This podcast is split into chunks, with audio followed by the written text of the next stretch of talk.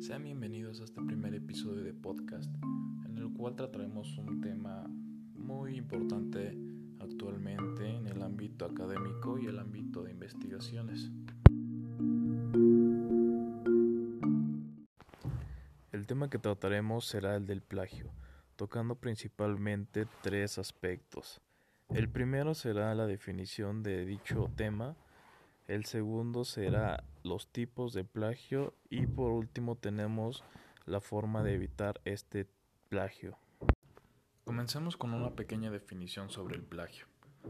El plagio es usar el trabajo, las ideas o palabras de otra persona como si fuesen propias, sin acreditar de manera explícita de dónde viene la información.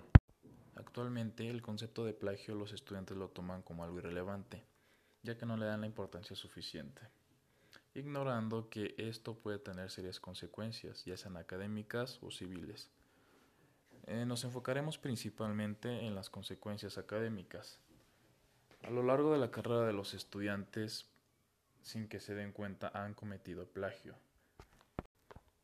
Si dudas que alguna vez has cometido plagio, solo recuerda, si en alguna de tus tareas visitaste páginas como El Rincón del Vago, Wikipedia o Buenas Tareas, has cometido plagio, ya que al consultar información de estas páginas, solo copias y pegas la información en un documento de Word Posteriormente la imprimes, sin citar el autor original ni las referencias. Ahora bien, si no sabes el tipo de plagio que has cometido, a continuación te platicaré sobre los principales tipos de plagio que hay. El primer tipo de plagio que trataremos será el plagio mosaico, ya que este hace referencia a un mosaico en sí, porque está conformado de varias piezas. En contexto de plagio te lo pondré así. Si estás investigando un tema y consultas, no sé, dos o tres páginas, de las cuales de la primera página tomas un párrafo, y si en la segunda página ves que tiene una conexión o algo referente a la primera, copias lo de la segunda página. Y así posteriormente, si vas a la página 3 y encuentras una conexión con la información que hallaste en la página 2, juntas las tres, los tres párrafos y lo haces uno solo. A eso se refiere el tipo de plagio mosaico. El siguiente tipo de plagio es uno de los más usados por los estudiantes universitarios, ya que al realizar una investigación se tiende a consultar varias páginas, blogs o revistas. Lo que hacen los estudiantes es ir a la fuente de información y literal copiar y pegar la información que está ahí. Es como las tareas que se hacían en prepa. Copias, pegas e imprimes.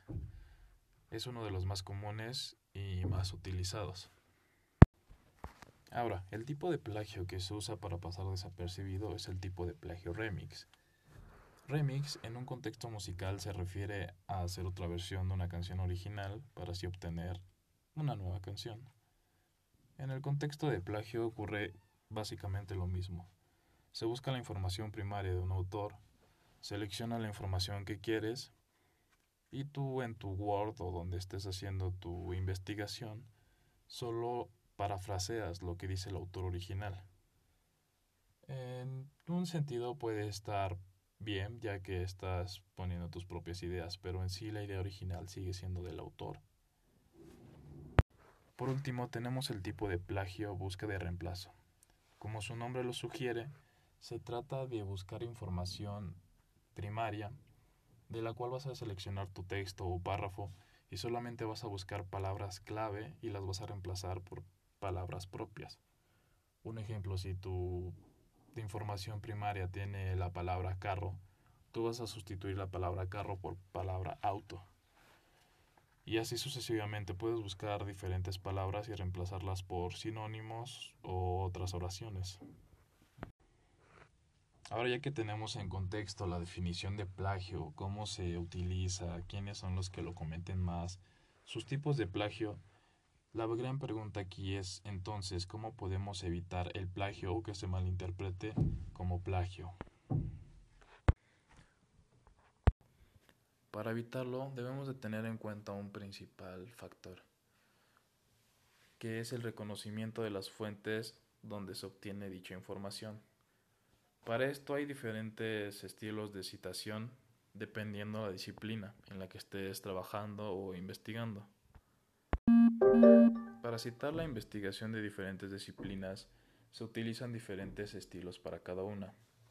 Por ejemplo, en la disciplina de ciencias sociales, donde entra antropología, educación, psicología, trabajo social, etc., se utiliza el estilo American Psychological Association, por sus siglas en inglés APA. Es una de las más populares y más usadas. La siguiente disciplina es la de economía y negocios. Esta se cita con el estilo Harvard. La disciplina de humanidades, donde entra arte, historia, música, etc., se cita con el estilo Chicago. La disciplina de ingenierías se cita con el estilo Institute of Electrical and Electronics Engineers, por sus siglas en inglés IEE. E. Y la disciplina de filosofías se cita con el estilo Modern Language Association, por sus siglas en inglés MLA.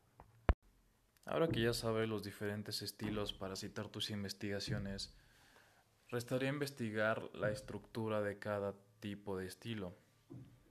Así que investigarlo y tratar de citar todas tus investigaciones es una buena tarea, ya que así evitas muchos problemas y aprendes a redactar una buena investigación.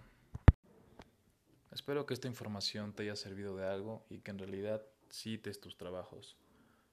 Mi nombre es Héctor David y recuerda, siempre, pero siempre, cita tus trabajos.